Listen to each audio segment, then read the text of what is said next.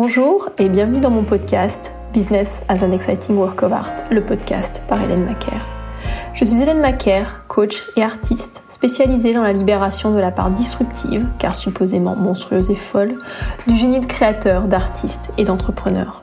Je suis une camée de la création à partir de soi, de la descente introspective dans ses profondeurs et de la compréhension de cet objet mythique et mystique qu'est le génie.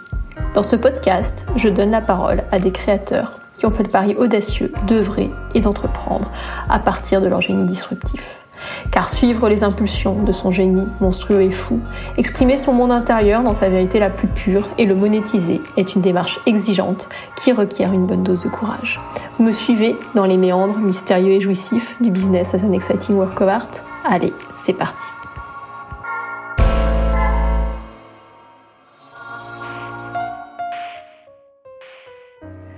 J'ai rencontré Cyril, céramiste de son état, par hasard ou par synchronicité, dans mon coffee shop favori, un après-midi de février 2023.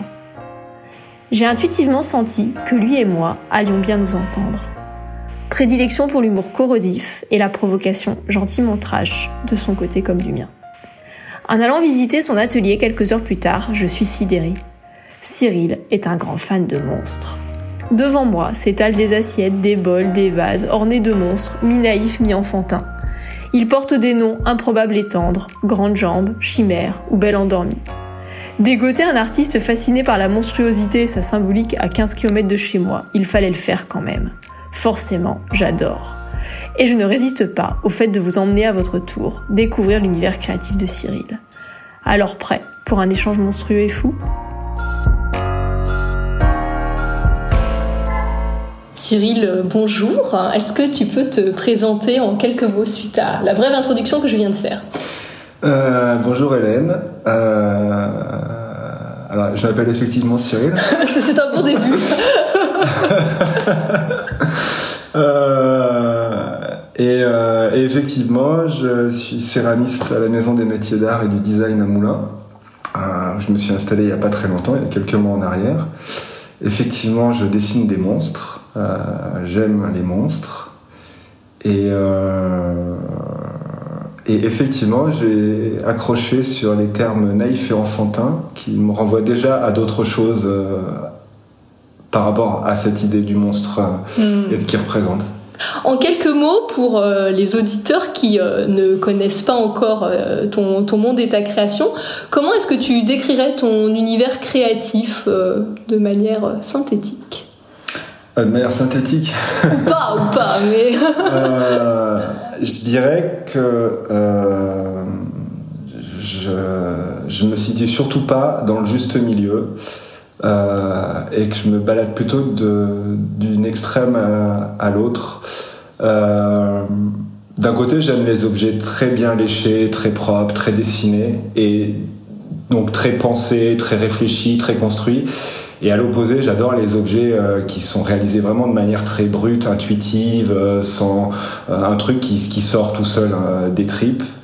je dessine des personnages qui effectivement, qui effectivement ressemblent à des monstres ou sont des monstres ou l'idée qu'on se fait du monstre et qui sont très inspirés de, des dessins des enfants, de l'art brut, des arts premiers. Je voudrais juste rebondir sur euh, quelque chose que tu as dit. Tu as dit, voilà, euh, moi, c'est surtout pas le juste milieu. Et là, j'ai senti quelque chose qui était presque de l'ordre du répulsif. Euh, qu'est-ce que tu n'aimes pas dans le juste, cette notion de juste milieu? Alors, en même temps, c'est un truc très contradictoire, c'est-à-dire qu'il y, y, a une partie de, de mon cerveau qui me dit le, le, bonheur se trouve dans l'équilibre et hmm. dans le juste milieu. En même temps, je sais que je suis incapable et que ça me pose pas de problème en fait.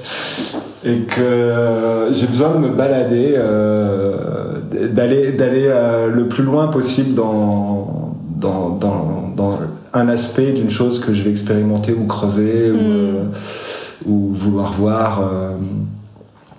et non, le, le, milieu, je fais qu'y passer, je n'y arrive jamais en fait. Ouais. Alors, à, titre personnel, ça me parle beaucoup dans le sens où, euh, alors je sais pas à quel point tu as essayé ça, moi j'ai beaucoup essayé justement d'être dans la fameuse, tu sais, équanimité. Euh, j'avais juste l'impression de crever la bouche ouverte dedans.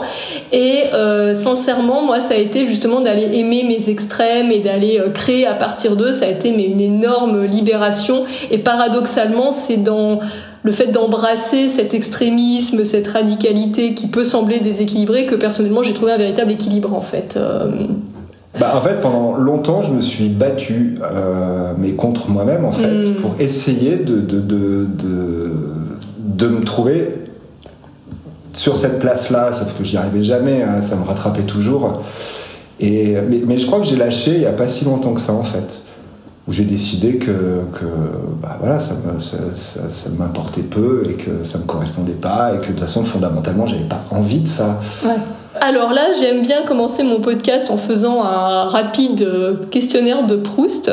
Si ton univers créatif était une couleur, euh, Alors c'est drôle parce que la première chose qui m'est venue en tête c'est noir. Sachant que tu n'aimes pas cette couleur. Alors que je n'aime pas cette couleur, mais c'est sans doute en lien avec ce qui s'est passé la semaine dernière. Non, ça sera blanc, c'est sûr. Hmm. Je m'attendais plus à cette réponse-là, C'est sûr que c'est blanc. Alors pourquoi? Euh, Pourquoi le blanc? Euh... alors là, j'en ai aucune idée. Euh...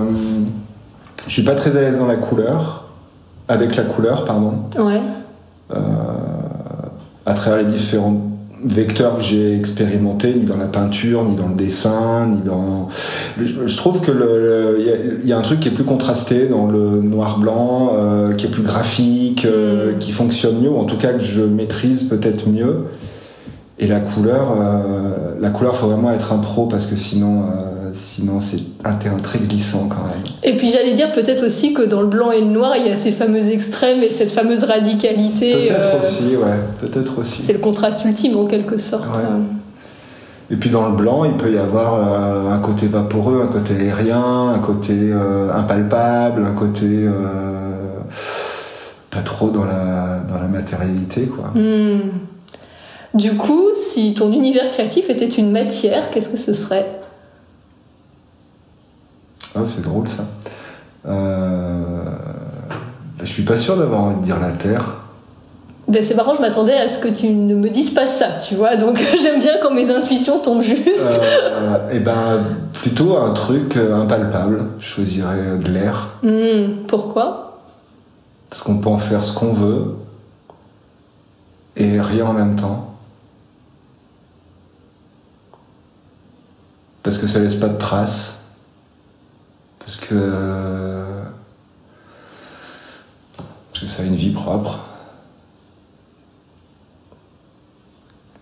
Et du coup, en quoi tu trouves ça particulièrement beau et intéressant, ce côté euh, impalpable? Bah Parce qu'il y a quelque chose que je pourrais que je peux pas maîtriser en fait qui ne m'appartient pas et qui euh, qui s'appartient à lui-même et euh, sur lequel je peux pas nécessairement intervenir c'est intéressant, je trouve. Euh, du coup, là, je, je, réfléchis un peu tout haut, mais c'est intéressant finalement que euh, tu décrives ton univers qui est ta création finalement comme quelque chose sur lequel tu ne peux pas euh, intervenir? En fait, j'aimerais bien trouver un vecteur qui, qui soit biodégradable et qui ne laisse pas de traces. J'ai un ah. problème avec l'idée de, de, produire des objets. Hmm. du coup, je comprends mieux. Et euh, je me suis posé la question plein de fois. Oui, ce qui est un paradoxe parce que quelque part on pourrait, alors même si pour moi c'est une lecture euh, très euh, primaire en fait de ce que tu crées, on aura l'occasion d'y revenir, mais on pourrait se dire que Cyril crée des objets, pour moi tu, tu crées beaucoup plus que ça, mais du coup euh, je ne savais pas que tu étais habité par ce, ce questionnement. Et en même temps la matière je l'aime, j'ai besoin de mettre hmm. les mains dans la matière, il y a, il y a un truc... Il y a un truc, je sais pas ça va être mon cerveau reptilien qui se met en marche comme le, comme le sanglier a besoin de gratter euh, la terre pour creuser un trou à un moment donné pour se rouler dedans, mais euh, j'ai besoin de ce rapport à la matière. Alors après, euh, bon ça, ça fait partie de mes nombreuses théories, mais pour moi, euh, en fait, le, génie transcende les paradoxes ou allie des polarités et du coup euh, des choses qui peuvent paraître complètement irréconciliables si on les regarde avec une approche, j'ai envie de dire purement mentale et séquentielle. En fait, on se dit bah voilà, c'est ou la matière ou l'éther, tu vois, alors que on peut avoir envie d'allier les deux. Et souvent, je trouve que c'est une ligne de tension qui est pas toujours évidente parce que c'est assez facile de retomber justement dans une espèce de dualité au lieu d'être dans cette euh, cette, alliance. Et du coup, dernière question de mon questionnaire de Proust, même si alors ça va faire écho à, ton dîner de la semaine dernière et on aura aussi l'occasion d'en parler. Si ton univers créatif était un dîner de personnages célèbres, euh, réels ou de fiction, tu réunirais qui autour de la table? Je peux inviter qui je veux Tu peux inviter qui tu veux, mort ou vivant. Euh. Bah, je garde le chiffre de 13, ça serait pas mal d'avoir 13 convives, ça renvoie à la scène et puis tout un tas de bazar euh, assez intéressant à creuser, une bonne matière à la provocation. Euh, alors qui je réunirais? Euh, Simone Veil. J'aurais envie d'avoir Citombly. J'aurais envie d'avoir Jouise Bourgeois. Euh, Vincent Gallo. Euh, cette actrice dont j'ai oublié le nom, qui joue dans Sous perdu dans Manhattan et dans Fast Food, Fast Woman, euh, qui peut être sublime en fonction de la manière dont elle est, filmée ou, d'une laideur incroyable juste en changeant la lumière. Calder.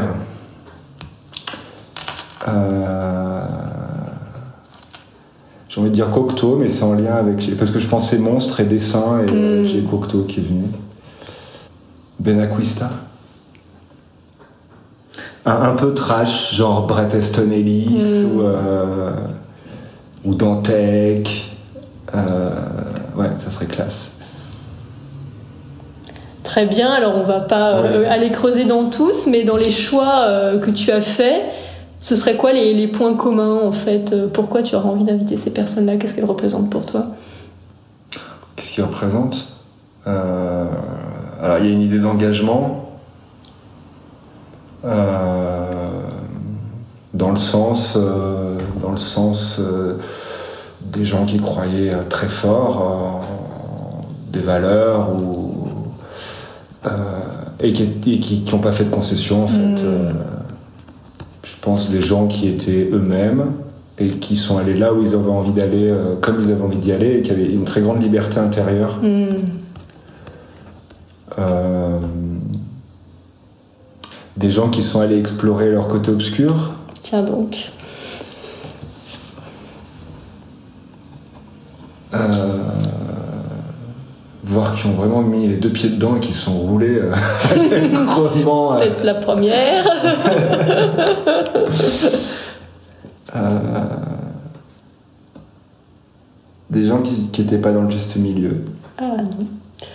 Tu sais que je te fais une confidence, j'adore cette question parce que euh, ça dit tellement en fait de choses de nous parce que si je cite ce que tu viens de dire, c'est-à-dire l'engagement, l'absence de concession, le fait d'être soi-même, d'avoir cette liberté intérieure et d'être cet explorateur finalement de son côté euh, obscur et absolument pas dans le juste milieu, j'ai envie de dire euh, Cyril, tu viens de faire un portrait de toi-même à la serpe qui est assez assez juste, je pense. C'est drôle.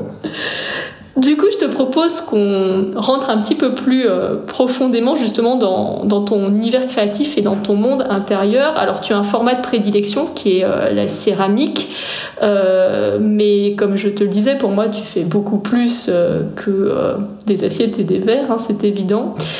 pour moi, tu es vraiment dans l'expression du monde intérieur qui t'habite et ça sort sous différentes formes, la céramique en étant une. Et euh, du coup, à force de, pratiquer, j'ai pu observer euh, différentes composantes de ton univers créatif. Et euh, je te propose bah, qu'on les prenne les unes après les autres et, qu'on en parle. Alors, tu l'as mentionné de toi-même, il y a ce côté très naïf ou art premier dans ton esthétique. Qu'est-ce qui te touche particulièrement là-dedans en fait? Qu'est-ce qui fait que tu es appelé par ce, genre de forme, ce genre de, symbolique euh, Alors justement, je faisais le lien quand on parlait tout à l'heure dès le début avec, euh, avec l'idée du monstre ou ce qu'il représente pour moi. En fait, ce que j'aime dans, dans l'art brut, dans le dessin des enfants ou euh, dans les arts premiers, c'est que c'est que que les individus qui ont produit des œuvres ou qui produisent des œuvres n'ont pas été n'ont pas été euh, salis par euh, une éducation et une Mmh. culture. Euh, il n'y a pas de système de référence, il n'y a pas de code, euh, il n'y a pas d'image de, ce qui doit être beau, de ce qui doit être, euh, de ce qui ne doit surtout pas être. euh, de... Et en fait, j'ai vraiment le sentiment qu'il y a un truc, c'est comme dans la peinture de Tombly, quoi. Il y a un truc qui sort des tripes, qui surgit là, à un moment donné, et qui est ce qui doit être dans toute cette spontanéité, ce- c'est c'est cette énergie là un peu euh, animale, euh, primitive. euh, Enfin, c'est des gens qui sont dans la vie, quoi. Ouais. Et je trouve ça hyper beau, je trouve ça très fort, ça me touche vraiment. Oui, je sens que tu es habité par vraiment une émotion très esthétique en fait. oui, oui, quand- oui, quand- oui, je trouve ça vraiment. euh, je trouve que tout est dedans en fait, il n'y a rien Ouais. à rajouter. Ouais. Et parce que parce que c'est pas construit, intellectualisé, Mhm. pensé, mouliné dans la machine de ce que doit être un beau tableau, une belle peinture ou un beau dessin, quoi. Oui, ce qui est éminemment euh, normatif d'ailleurs, Oui. mais euh, la création, euh, comme tout, eh ben, est imbibée finalement de, de ces schémas et de ces considérations. Du coup, je trouve ça super intéressant que tu évoques ça parce que tu vois, alors je le dis avec mes mots, mais je, je trouve ça toujours assez fascinant comment, en fait, on peut chacun évoquer une même réalité ou une même fascination, mais à travers un vocabulaire complètement différent. Et tu vois, l'équivalent de ce que tu mentionnes chez moi, chez moi, c'est vraiment cette notion de pureté originelle. Et pour moi, être dans notre génie et euh, laisser jaillir notre monde intérieur, c'est on revient en fait à notre jardin d'Éden en fait dont on a été euh, coupé. Alors moi je le vois beaucoup à travers le prisme justement de on va dire la normalisation et la, coercition euh, normative.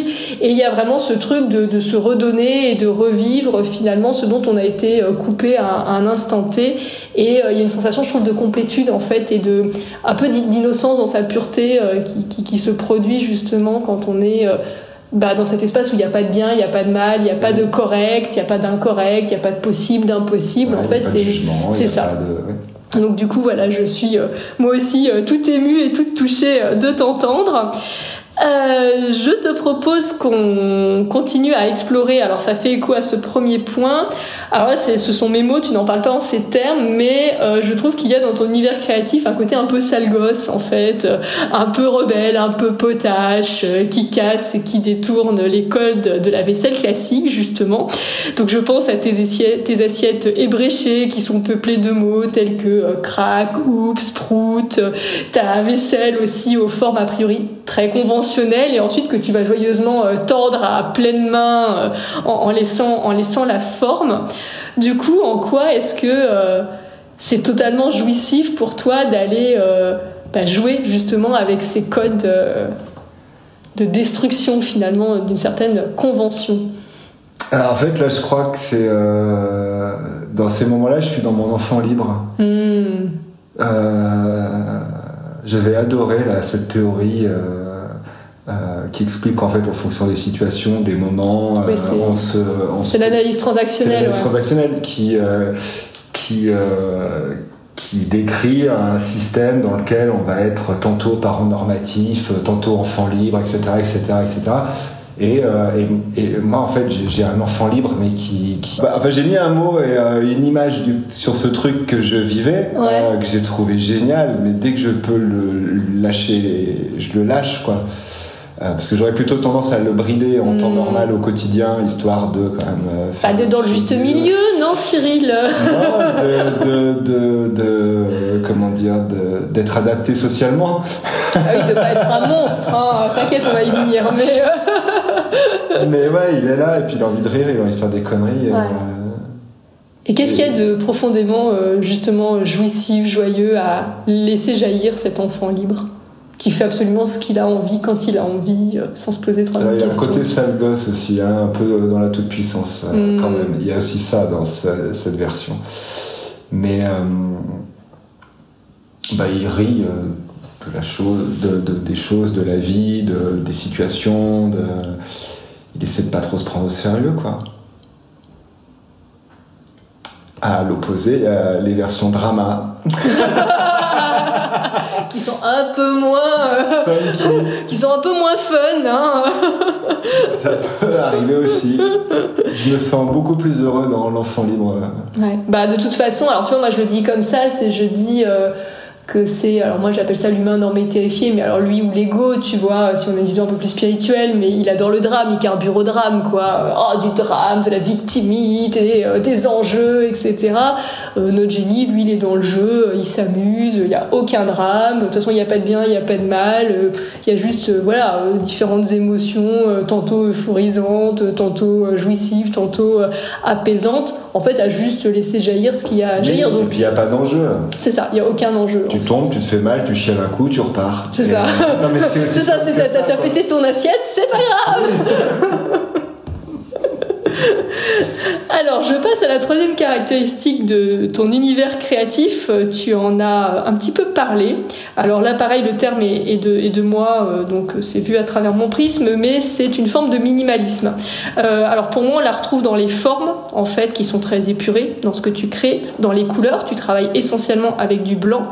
Et je trouve aussi, alors pour moi, notre génie est, dans tout, donc c'est assez logique, mais on la retrouve aussi dans ton processus créatif lui-même. Alors moi, ça fait partie des, des aspects de toi qui me C'est un côté euh, MacGyver euh, capable d'inventer des outils de ouf avec un seau, une ficelle, une carte de crédit euh, et un tube de dentifrice. du coup, qu'est-ce que ça te permet de, connecter ce minimalisme tant de production que d'esthétique? J'ai un problème avec la consommation, la surconsommation. La... Je, reste persuadé qu'on peut vivre très simplement avec euh, trois bouts de ficelle et un carton, et qu'à un moment c'est quand même vraiment ridicule de démultiplier les outils, les machines, les matériaux. Et après, ce que je trouve quand même intéressant, c'est que euh, euh, c'est qu'en réfléchissant deux secondes, euh, on peut résoudre un problème avec trois trucs qu'on a dans un tiroir de la cuisine. Euh, donc j'ai pas envie d'aller à Casto acheter une machine qui coûte 150 balles. En plus, je trouve ça chiant, euh, alors que j'aime bien me dire comment je peux résoudre ce problème-là. Et en fait, en détricotant, je m'aperçois que j'ai tout ce qu'il faut sous la main.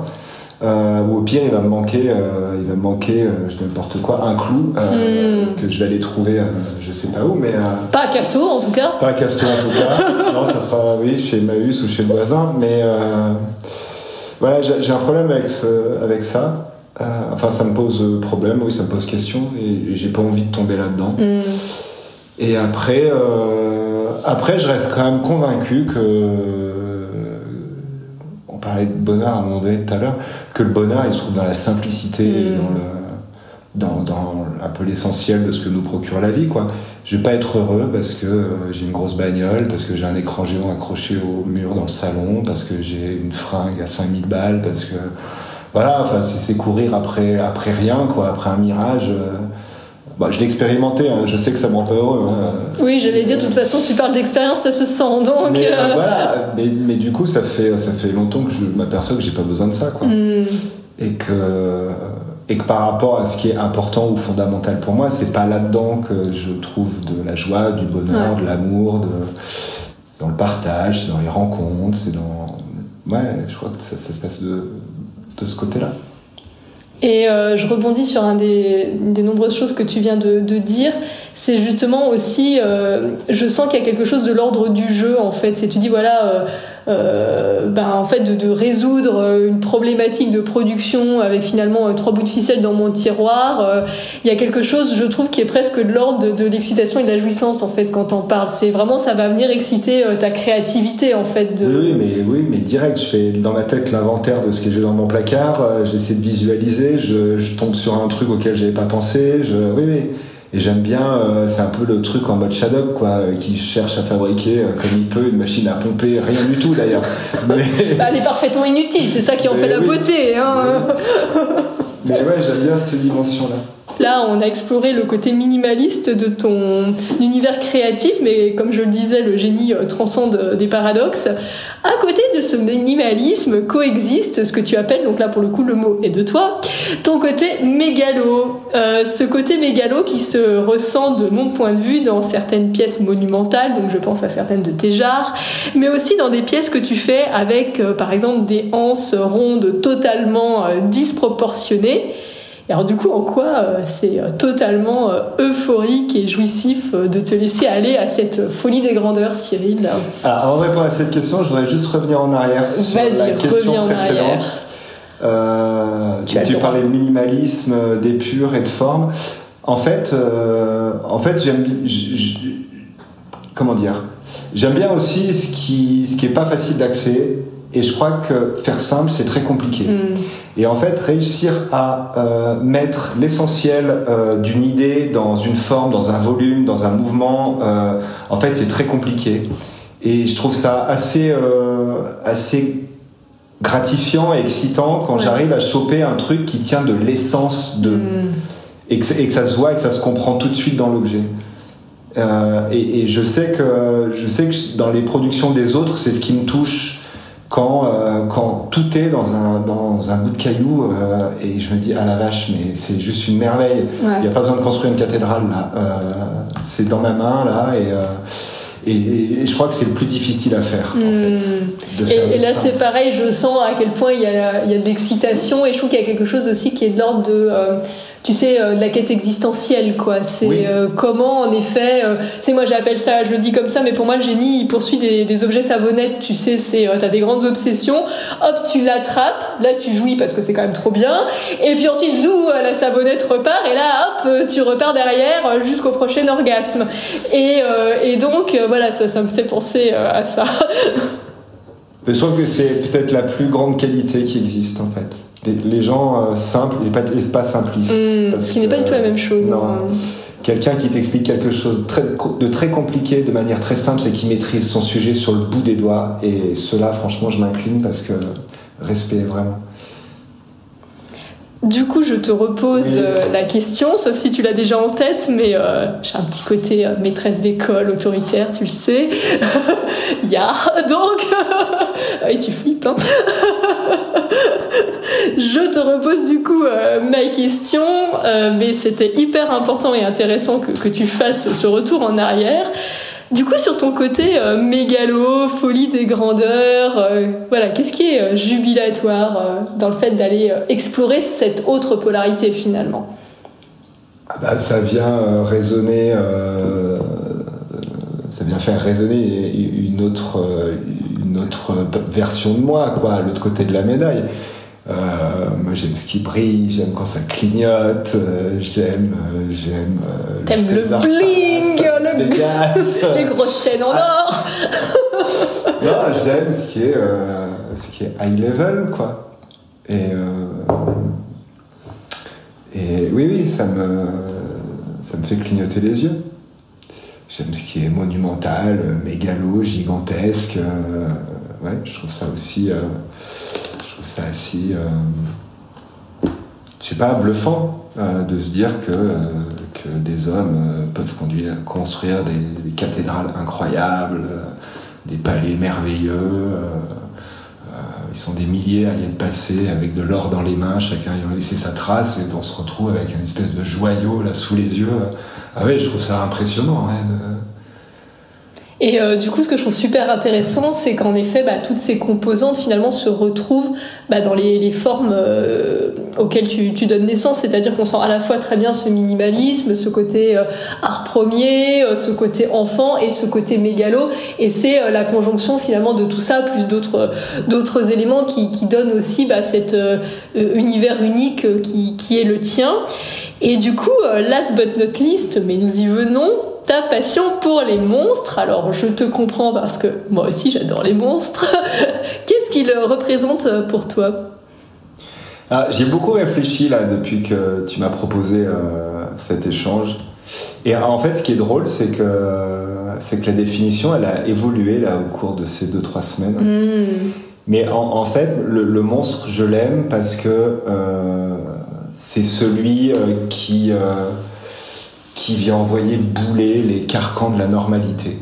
En fait, euh, la, plupart des, de nos congénères vivent avec des œillères, euh, euh, se plient à un ordre supérieur à eux qui leur dicte, et d'ailleurs pour un certain nombre d'entre eux, ça les arrange bien. On Mm. leur dit euh, comment ils doivent se comporter, où ils doivent aller, ce qu'ils doivent manger, ce qu'ils doivent consommer, etc. Ça leur permet de ne pas prendre de décision et de se laisser porter.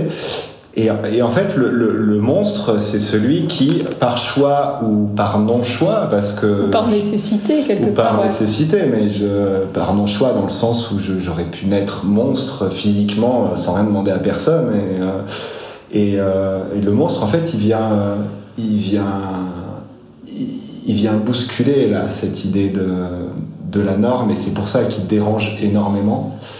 Euh, Oui, et d'ailleurs, euh, pour moi, dans le, le- le monstre, il y a quelque chose qui est de l'ordre de l'attraction-répulsion, en fait, une fascination euh, mêlée d'effroi, mêlée d'horreur. qui est très il- il intéressant, fait d'ailleurs. on, on l'envie, ouais, et en même temps. euh, Pas, pas dans mon jardin, on a quoi. peur d'y aller, quoi. On a peur d'y aller, de remettre, du coup, ça, parce que ça voudrait dire remettre en question euh, tout le système sur lequel on a appuyé euh, notre mode de vie, notre manière d'être, notre rapport au monde et aux choses et aux autres. Et, et voilà, donc après, ah, par extension, le monstre, c'est drôle, on pourrait lui mettre plein d'étiquettes, punk, euh, Ah je sais bah, pas. enfin, complètement, hein.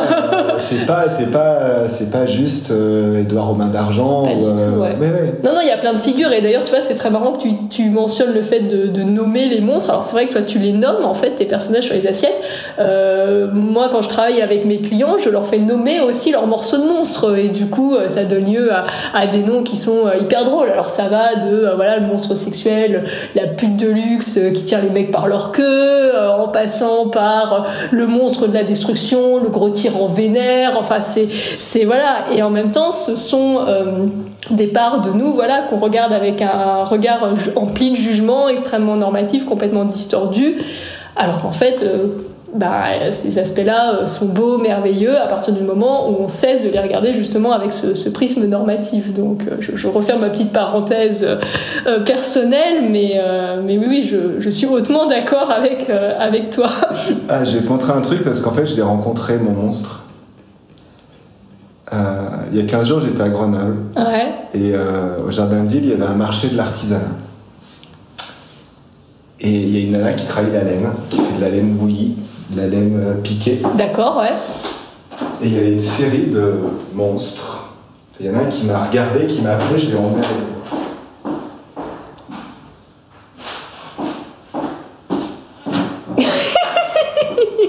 Mais il est mignon, hein, franchement. euh, c'est un monstre choupi. Il- il- D'ailleurs, pour moi, il est totalement dans ton univers créatif. euh, Ah bah oui, mais totalement complètement. Ah, mais enfantin, il totalement appelé, quoi. Et alors, du coup. N'empêche euh, que c'est un monstre, mais c'est un oui, monstre gentil, c'est un, Casimir. Ah bah c'est un gentil monstre, en effet. Mais euh, et alors, du coup, tu dis, il t'a appelé, pourquoi? Ah bah déjà, il me regardait avec ses grands yeux et son gros pif, là. Il me souriait avec sa gueule tordue. et euh, non, je sais pas, il, je l'ai trouvé hyper beau, vraiment. Donc je l'ai acheté.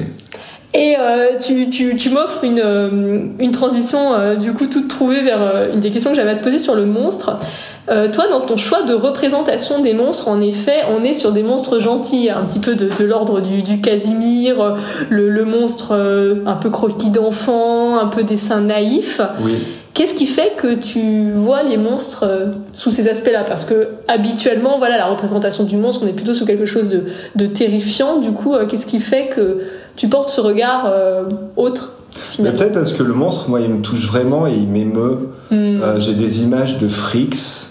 J'avais ce, ce film, ça a été un choc pour moi euh, de voir la vie de ces individus dans ce cirque qui sont exhibés pour leur déformation physique, euh, le fait que tout le monde se foute d'eux, euh, qu'ils soient relégués dans un coin du campement. Qui... Franchement, je trouve ça terrible. Il me, il me, il me bouleverse vraiment, ça me touche. euh, euh, j'ai Edouard aux mains d'argent. Après, il y a y, y quand même des, des monstres un peu plus trash. Mm. J'aime bien aussi l'univers de. de. Ah bah, flûte, j'ai mangé son nom. Euh, Matthew Barney, D'accord, ouais. qui est hyper dérangeant et qui a un côté hyper angoissant, Hmm. qui joue justement aussi avec, euh, avec des individus qui sont nés euh, sans jambes, il, les fait danser. euh, euh, Il y a un truc qui, qui, qui vient peut-être percuter encore ce- cette, ce- cette part normative de Hmm. moi. Et j'ai besoin de me violenter un peu pour me dire, allez, euh, c'est bon là. Sors-toi complètement de ce truc-là. Ouais, de ce, ce carcan. Et euh, tu vois, tu me dis, bah voilà, ces, ces monstres, ils me touchent. Alors, euh, je le dis euh, sous cette forme, le génie voit et c'est des choses que le reste du monde ne voit pas et ne sait pas. Du coup, qu'est-ce que tu vois de touchant, de beau dans ces monstres que le reste Eh ben, du monde en ne fait, voit pas et ne sait pas? En fait, la- la- Quand, je réfléchissais à cet entretien et que je me suis dit, je me suis, je me En fait, ça t'a fait vachement taffer, non hein, mais complètement, complètement. Euh, la- je me suis posé la question. euh, pour moi, c'est la définition du monstre, c'est quoi? Et la première définition qui m'est venue, c'est euh, le monstre, c'est peut-être le, le- le- celui qui est le plus dans l'humanité en fait. Hmm. Pourquoi Ce qui est un paradoxe. Alors moi j'adore les paradoxes. Ah oui, Donc c'est là, là je suis en orgasme intellectuel C'est complet. complètement Mais... un paradoxe. Alors, je vais faire. euh, Ah, il y a des choses, on peut tout dire ou pas? Ah bah bien sûr, tu dis absolument ce que tu veux. Hein. euh. Et, puis le- on peut tout dire, euh, excuse-moi, mais c'est très normatif. hein. En fait, euh, le, le monstre, c'est celui qui est le, le plus juste dans son positionnement. J'ai reçu une éducation religieuse. Je suis allé au caté. Euh, on m'a enseigné des valeurs de respect, euh, d'accueil de l'autre dans la différence, d'amour, de partage, etc. Euh, quand j'entends parler euh, la plupart des individus qui se définissent comme cathos, pratiquants, euh, croyants, je me dis, les mecs, ils ont rien compris. Ils sont à peu près à 120 000 lieues des valeurs que la religion m'a transmises. Mm. Et je pense qu'on a reçu une même éducation religieuse. voilà. Euh, et en fait, je me dis, c'est toujours les cordonniers les plus mal chaussés, quoi. Et les mecs, ils sont bien gentils, là. Ils viennent te casser les bonbons, et à côté de ça, euh, c'est ceux qui vont en priorité rejeter tout ce qui est différent, tout ce qui colle pas, tout ce qui vient questionner leur euh, pratique, leur, euh, leur mode de vie, leur, etc. Euh, pour moi, le monstre, il est pur parce que, euh, bah parce que lui, il est dans, dans, dans ses valeurs, et Mm. dans... il rejette pas, lui. Ouais. Il accepte ce qui vient comme ça vient. Oui, il est dans. Enfin, alors après, ce sont des mots, mais il est dans sa vérité, en fait. Oui, il est Euh, de sa vérité. Et du coup, son positionnement, il est parfait, quoi. Oui, bah oui, parce qu'il n'y a pas de prostitution, euh, de distorsion Oui. euh, liée à la peur, au jugement. Alors peut-être qu'il n'a pas d'autre choix que d'être lui-même, hein, aussi. Hmm. Bah, de toute façon, tu sais, alors ça c'est une conviction personnelle, mais euh, pour moi, euh, quand justement on a cette euh, monstruosité euh, sociale en soi, il y a un peu deux options. C'est soit on la réprime et on souffre, soit à un moment on en a marre d'avoir mal et on fait son coming out, quoi. Et euh, en réalité, d'ailleurs, ça se passe beaucoup mieux que ce qu'on avait euh, imaginé. Du coup, je voulais te partager deux citations que je trouve particulièrement belles sur les monstres. Je me suis dit que comme je suis, j'ai bien, j'ai bien remarqué que j'étais ta bibliothèque à citations, donc je t'en ai amené deux. La première, elle est de Jarry. Il dit J'appelle monstre toute originale, inépuisable beauté. Et la deuxième, elle est de Claude Lecouteux, qui est un médiéviste. Et il dit Le monstre est ce que l'on montre du doigt, et aussi ce qui se montre, ce qui traduit la puissance divine de la création, capable de mettre du désordre dans l'ordre, ou le contraire provoquant soit la terreur, soit l'admiration. L'écart avec la norme est à double sens, la frontière s'efface entre les monstres et les merveilles. C'est super beau. C'est beau, hein D'ailleurs, elle, elle- elle me fait penser à celle que tu m'as envoyée hier. De Jung? Oui. Oui, alors du coup, juste, je fais un petit aparté pour nos auditeurs. En fait, euh, c'est une citation de Carl Jung. Bon, je suis une grosse fan de, Carl Jung, qui euh, est vraiment descendu justement euh, dans ses entrailles et dans, son ombre, et c'est de là qu'a émergé toute son œuvre d'ailleurs. Et il dit, dans tout chaos, il y a un cosmos, et dans tout désordre, il y a un ordre secret. Et d'ailleurs, c'est un ordre finalement, alors là c'est moi qui interprète Jung, mais c'est un ordre de niveau supérieur en fait, en termes de conscience, en termes de beauté, en termes de pureté justement. C'est super beau. Merci. Alors là, euh, on va rentrer dans une deuxième partie en fait de, de notre échange. Euh, une des choses qui me fascine dans la création de Puissant Génie, c'est le fait d'être, euh, comme je l'appelle, le Dieu créateur de son monde. Euh, et du coup, on construit progressivement un monde global qui est extrêmement euh, cohérent et qui va bien au-delà du support initial, donc en l'occurrence chez toi la céramique. Et je trouve que ton dîner performance artistique qui a eu lieu la semaine dernière, donc qui s'appelait Très à table, s'inscrit complètement dans cette logique. Euh, ce que tu crées, ça n'est pas seulement des céramiques, c'est vraiment l'expérience d'un monde. Et du coup, est-ce que tu peux euh, nous raconter en fait euh, la, la, genèse de, cette performance artistique qui mélange plein de choses, qui vont de la vaisselle, de la narration, puisque tu, tu, racontes une histoire en fait à travers ce dîner, au fait de venir proposer une expérience à la fois sociale, à la fois gastronomique. Donc voilà, est-ce que tu peux nous raconter la genèse de cette performance artistique et son intention sous-jacente? Alors en préambule du dîner, tu nous avais parlé du fait justement de casser les codes euh, du repas, mais peut-être qu'il y a d'autres choses. Donc euh, c'était une question un peu longue, mais je te laisse le soin de la reformuler. Euh, alors déjà, j'avais envie d'un projet global. Je suis toujours dérangé dans notre culture, on a tendance à réduire les choses, à hacher en petits morceaux. Il faut mm. rentrer dans une case. Sauf que, sauf que, sauf que non, on est composé de tout un tas d'éléments euh, très différents les uns des autres, qui sont reliés entre eux. Et je veux pas qu'on me découpe en petits morceaux. bah ça fait mal, hein.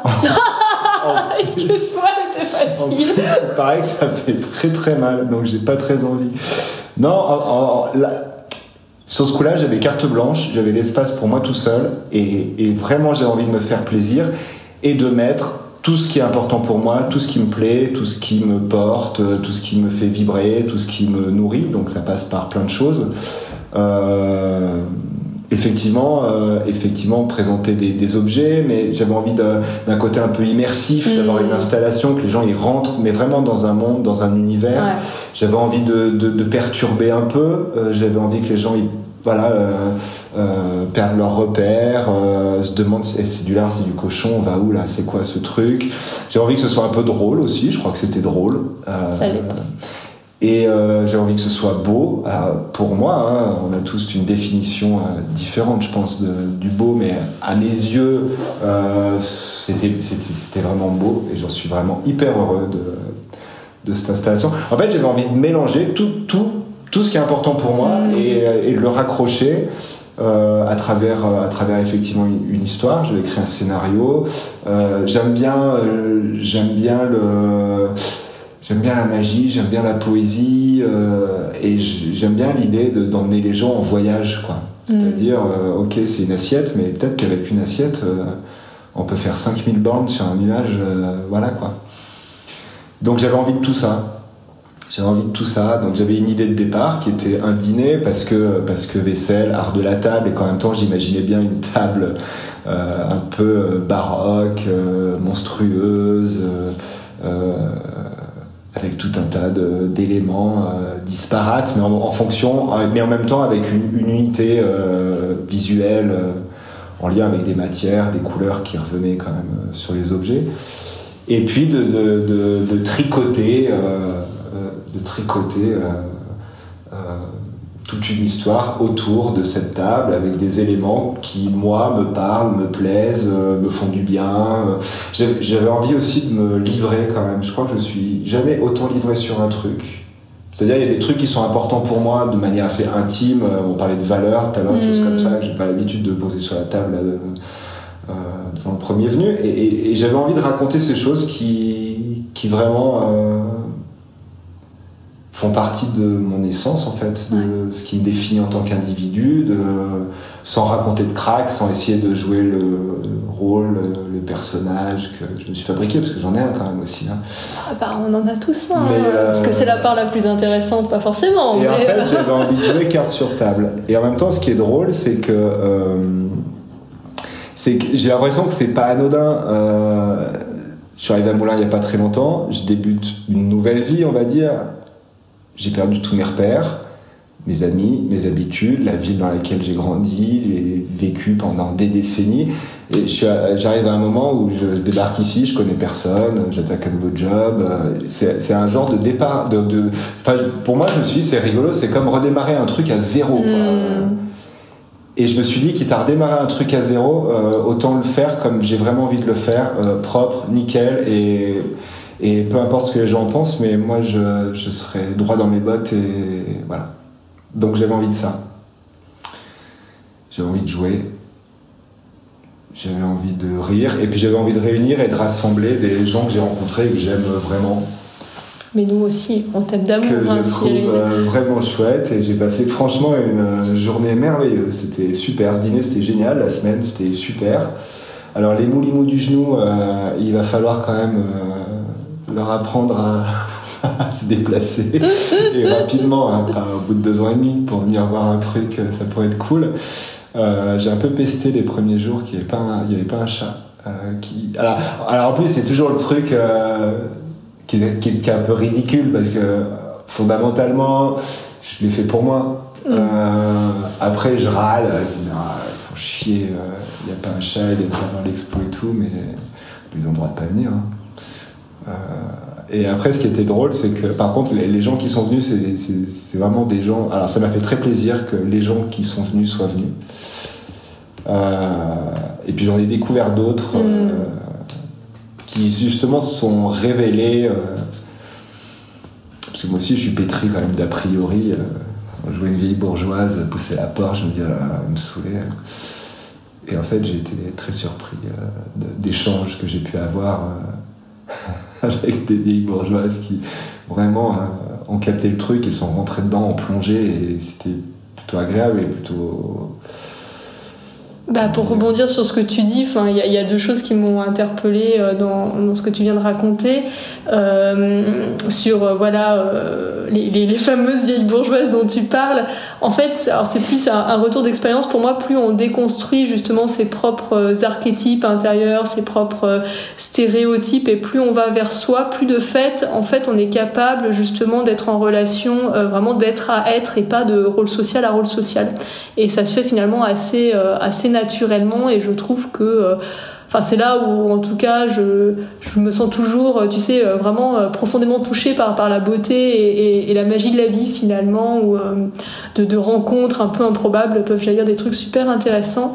Et l'autre réflexion que ton partage m'inspirait, c'est pour moi, l'art, c'est de l'intime qui devient de l'extime, justement. Il y a vraiment ce processus de d'aller euh, puiser en soi euh, bah, des, vérités, euh, des choses voilà, qui sont de l'ordre de, notre essence ou de notre être profond, de les conscientiser parce qu'elles font pas forcément sens de prime abord. Il y a beaucoup de choses, enfin, comme je le dis, voilà, notre génie, parle par code, symbole, métaphore et franchement, moi je me dis, il y a des trucs, j'ai mis des années à comprendre ce qu'il voulait me raconter, basiquement. Euh, mais, euh, comment dire? Et donc, du coup, je trouve qu'il y a cette. Euh, comment dire? Cette intégrité et cette posture, tu sais, à. Comment dirais-je à, à travailler qui est de je laisse jaillir de moi ce qui demande à jaillir, euh, peu importe finalement, euh, tu vois, le regard social, le qu'en dira-t-on, mon propre regard sur ce qui jaillit. Et euh, je trouve que quand on est dans cet état d'être, c'est là où il y a entre guillemets des miracles, tu vois, qui arrivent et où on se laisse nous-mêmes transformer par notre propre création. Enfin, pour moi, on crée avant tout pour soi en fait. C'est un acte transformatif ou, ou alchimique, quoi. Complètement. Du coup, euh, j'en termine avec ta, ton dîner performance. Il y avait une autre chose que je trouvais très intéressante, parce que finalement, c'était un petit peu le prétexte à ça aussi. C'est, euh, bah, c'était une période d'exposition en fait au, lieu euh, au lieu où tu, tu travailles. Et euh, je me suis dit bah voilà en fait si on regarde la question de l'exposition à travers une vision euh, entrepreneuriale classique on est dans ce qu'on va dire dans une opération de com tu vois. C'est j'ai un travail ce sont des assiettes des bols je l'expose. Du coup il y a des tas de normes et des tas de codes relatifs à l'exposition. Et pour moi du coup on est dans une démarche qui est utilitariste en fait. C'est j'ai un input et je le valorise pour créer x y z comme résultat Moi, ce que je crois et ce que j'expérimente aussi euh, pour moi-même, euh, c'est qu'en fait, quand on est justement pleinement dans son génie, en fait, la notion d'utilitarisme saute complètement. En fait, on, pour moi, je le dis comme ça, mais notre génie, il est mu euh, par l'amour de l'art. En fait, il fait les choses sans autre utilité que faire la chose en elle-même. Et du coup, quand on transpose ça à une logique entrepreneuriale, en fait, il y a beaucoup beaucoup de choses qui bougent et du coup, euh, des choses qui sont euh, qui font partie intégrante finalement de l'entrepreneuriat, on n'a plus du tout le même rapport. C'est-à-dire, tu vois, moi je le vois, par exemple, au début, euh, ça doit faire peut-être deux ans maintenant qu'elle existe, mais au début, ma page Instagram, j'étais vraiment dans une logique de communication. Tu sais, c'était je communique sur ce que je fais pour le rendre visible, pour avoir des clients et euh, en fait d'expérience quand on est dans une logique utilitariste bah, on est dans quelque chose d'artificiel et il y a un moment il y a notre motivation finalement qui se pète un peu euh, la gueule parce qu'en fait on ne fait pas pour, euh, pour de très bonnes, très bonnes raisons. Et progressivement bah, ma page Instagram c'est devenu une partie de mon œuvre à part entière en fait. Et pourquoi je le fais? Parce que j'ai envie de le faire parce que je la trouve belle parce que c'est un peu comme ma maison en ligne parce que j'y vis des choses avec des gens que j'aime. Et du coup je me suis dit bah, finalement ton dîner performance artistique pour moi, c'est exactement euh, cette même logique, tu vois. C'est-à-dire qu'un truc qui pourrait être de l'ordre de l'utilitaire euh, ou de l'utilitarisme, qui est je fais une exposition pour donner à voir mon travail, en fait, c'est devenu une œuvre d'art euh, à part entière, en fait. Ah, je voulais surtout pas, moi, d'un alignement d'objets sur les étagères. Mais je sais que tu voulais pas ça. surtout pas. Et, le, problème, c'est que euh, le problème, c'est pas un problème, mais euh, jusque-là, la forme, enfin, les, expos, euh, dans, le, dans, le, cas des les expos qu'on a proposés, présentaient le, le, travail de différents artisans, mm. etc.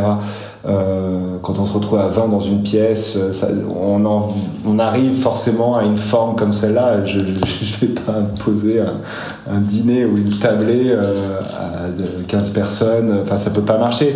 Là, là vraiment, je me suis dit, c'est la fenêtre qui me permet de euh, casser ce truc parce que j'en veux surtout pas. Mmh.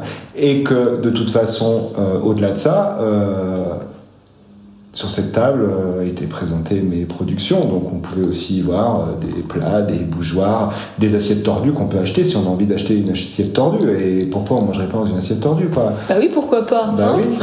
euh, c'est en fait j'ai cette, j'ai, cette image moi du supermarché avec des, des, choses alignées dans des rayonnages ah mon dieu. Bref je pouvais faire autrement et du coup j'ai sauté sur le casse direct et puis, euh, et puis mettre en scène, parce que c'est quand même bien plus fun euh, ah de proposer, euh, de proposer une scénographie, une, je sais pas, ouais, une mise en scène de, des objets en situation de ce qui pourrait être ou de ce à quoi il pourrait servir ou non, de, et de laisser une part d'imaginaire là-dedans, parce qu'il y a des, des objets chacun pourrait y voir des trucs un peu différents et leur attribuer une fonction euh, différente aussi. Donc j'aime bien cette idée-là, quoi, qui est des espaces de projection et qu'on donne pas tout à manger. Euh, mm. tout cru. Tout ne soit pas explicite. Ouais, complètement. Voire même volontairement, j'ai laissé plein de zones d'ombre dans mon histoire, euh, des mystères, parce que, ou dans certains objets, le point sur le cerveau, ça m'a fait rire. On m'a posé la question plein de fois. Quoi. Bah, ça m'étonne pas, c'est le premier truc sur bah lequel on focalise. Hein. Du coup, je trouve ça génial. Quoi. Ça participe, à, ça participe à, et eh ben, au fait que euh, les individus mettent aussi d'eux-mêmes mm. euh, dans l'installation, dans la proposition, et ça vient s'enrichir de, du vécu des, des personnes qui traversent ce moment et cet espace-là. Et d'ailleurs, là, je pense que du coup, ça reboucle avec la notion de partage en fait que tu évoquais. Euh. Oui, oui, j'aimais bien euh, ces interactions et le mm. retour, euh, comme au dîner où à un moment donné, euh, je, je, dis aux convives, bah, en fait maintenant, je, vous rends les cartes, quoi. vous êtes libre de, de vous saisir de, de cette rencontre, de, de ce qu'on a vécu, de cette relation, de choisir de la continuer ou non, si vous la continuez, de la tisser comme vous avez aussi mm. euh, envie de la tisser. Euh, et puis, euh, et puis être d'être force de proposition par rapport à la forme que peut prendre ce repas. Je voulais pas un truc maîtrisé avec un scénario, on, s'y tient à la lettre. C'est pas ça le but du jeu. C'est quoi le but du jeu C'est que ça soit interactif. Moi aussi, j'ai envie d'être surpris. Mm. Aussi, je j'ai envie d'être embarqué dans, dans, un truc auquel je m'attends pas et, et jouer bah oui. expérimenter des choses et voilà quoi. Et euh, tu vois, alors je le dis comme ça, c'est euh, pour moi notre génie, c'est à la fois euh, l'auteur, le scénariste, le réalisateur et le personnage en fait de, de, notre propre histoire ou notre propre mythe comme je l'appelle. Et, et du coup, pour rebondir sur ce que tu dis, je me dis tiens, c'est encore une belle transcendance de paradoxe. À la fois, tu as ce côté un peu Deus ex machina qui voilà propose finalement tout un cadre, tout un narratif, tout un scénario pour une expérience. Et en même temps, ben, la part de toi qui est le personnage euh, de la pièce ou de l'expérience a aussi envie de se laisser euh, surprendre et donc à côté de quelque chose qui est très cadré, euh, coexiste aussi une profonde liberté et lâcher prise qui permet justement de faire émerger d'autres choses en fait. Oui. Du coup, Cyril, on en arrive à la fin de, de notre échange. Qu'est-ce que tu aurais envie de dire en guise de conclusion Ah, ça c'est raide. Euh, ah ouais, c'est hyper ah, violent. Ça, hein. Ah, c'est méga trashos. Hein. Ah bah, c'est surtout une très grande responsabilité là. Euh, qu'est-ce que j'ai envie de dire en, en guise de conclusion? Euh, à un moment donné, tu as, évoqué un truc qui, effectivement, en, fait, ce qui, est, génial, c'est que euh, de, quand on ouvre les vannes comme ça, et qu'on se laisse aller dans tout un univers, un concept, euh, ce qui est très drôle, euh, alors il y a des choses qui sont contrôlées, des choses qui sont instinctives, en roue libre, tout ça se mélange, s'amalgame, forme un tout cohérent, en, fait. Et, ce qui est très drôle, c'est que c'est que euh, je, en, me replongeant par exemple dans le scénario, j'ai euh, découvert des tas de trucs sur moi et des choses qui, qui, m'ont sauté euh, aux yeux. Je me suis dit non mais c'est une blague là, c'est énorme ce truc. Et c'est génial parce que ça me permet d'aller gratter et creuser d'autres choses. et en, fait, et en fait, ça, ça, nourrit énormément. Hmm. Bah pour rebondir sur ce que tu dis, moi je le dis comme ça, c'est euh, notre génie fait souvent sens a posteriori et pas a priori. C'est-à-dire que c'est une fois qu'on a créé ce qui demandait à être créé, ce qui demandait à d'exprimer, ce qui demandait à jaillir, et qu'on se laisse traverser, qu'on le sort, qu'on le vit, qu'on l'expérimente. Et c'est après coup, il y a comme une espèce de compréhension en fait qui se fait euh, jour dans nos têtes. On fait ah euh, c'est pour ça quoi. Et ça donne comme tu dis lieu à ensuite euh, finalement l'étape d'après c'est-à-dire encore d'autres questionnements euh, encore d'autres expérimentations. Et je trouve ce moment tu sais de compréhension et de conscientisation a posteriori enfin personnellement je le trouve juste trop beau et euh, super jouissif. Parce que je trouve que ça a demandé en fait bah, de se laisser aller finalement tu sais à l'acte créatif et à son mystère son savoir derrière ce que l'on va en, retirer quoi. Enfin, Complètement. Complètement. Une conclusion conclusive euh, pour terminer euh, notre échange à ces histoires de, te massacrer un peu plus. Ouais, merci infiniment. Euh, bah, une conclusion conclusive, je sais pas, qu'est-ce que je peux raconter bah, je pourrais lire l'introduction au 13 à table. Ah, écoute, ça me semble être une merveilleuse conclusion. Et en plus, c'est un magnifique paradoxe puisque ta conclusion est une introduction. En plus. C'était digne de Proust et la recherche du temps perdu, là. Hein. et puis vu que ça, c'est le début d'une suite prochaine, parce que je, suis déjà en train de réfléchir à une suite. Euh. Ok. Euh, très à table. Journal. Extrait. J'aime les monstres. Je me suis toujours senti profondément ému et touché par la différence et ce que l'on appelle vulgairement la monstruosité. La terrible humanité qui transpire de tous ceux que le commun des mortels cherche à exclure. Depuis Elephant Man, en passant par Freaks et Sous perdu dans Manhattan, les portraits de Lucian Freud, de Bacon, les créatures de Matthew Barney, l'univers de Tim Burton et en particulier Édouard aux mains d'argent. Mon premier héros n'est-il pas Casimir, le monstre gentil? Les rejeter pour ce qu'ils n'ont pas choisi d'avoir ou de ne pas avoir, d'être ou de ne pas être, en référence à des critères académiques et totalitaires, me bouleverse. Voici ce que je retiens de mon échange avec Cyril. Cyril crée un monde où coexistent et s'expriment harmonieusement les différentes facettes de son être. La pureté de l'enfance, le minimalisme, la mégalomanie, la beauté de notre terrible humanité dans ce qu'elle a de plus brut, de plus instinctif. Ces grandes thématiques existentielles se traduisent en choix créatifs et esthétiques. Une prédilection pour l'usage du blanc, la recherche de formes à la fois simples et grandioses, la figuration sur ces céramiques de monstres naïfs, tenant tant du dessin enfantin que des arts premiers. Lorsqu'il crée, Cyril se laisse aller avec bonheur à son enfant libre. Il adore particulièrement travailler avec très peu de matériaux et d'outils. Ce qui pourrait être perçu comme une forme de manque se révèle au contraire être un formidable catalyseur créatif. Plus particulièrement depuis son arrivée à Moulins, Cyril cherche à exprimer dans toute sa pureté et sans distorsion aucune son essence. En ce sens, et comme j'aime à le dire, l'art est de l'intime qui devient de l'extime. L'œuvre de Cyril est totale, dans la mesure où il ne limite pas son art à ce qui pourrait sembler être son produit cœur, la céramique. Il crée un monde unique, mêlant narration, expérience immersive, instant de partage à cœur ouvert et art de la table, comme en témoigne son dîner performance artistique, très à table, qui renouvelle les codes classiques de l'exposition. L'entrepreneuriat, ici dans son volet communication, devient véritablement de l'art. L'œuvre de Cyril me touche particulièrement dans la mesure où nous partageons une fascination pour une thématique pas banale, la monstruosité. Si je vois dans le monstre social du génie disruptif, Cyril quant à lui y voit l'humanité dans ce qu'elle a de plus pur, de plus juste, de plus intègre, de plus parfait, en somme. Dans les deux cas, et chacun à notre façon, nous voyons dans le monstre ce que le reste du monde ne voit pas, de la beauté. Et voilà, c'en est fini cet épisode. J'espère qu'il vous a inspiré, questionné, renversé la tête dans tous les sens et qu'il vous a fait jouir, bien sûr.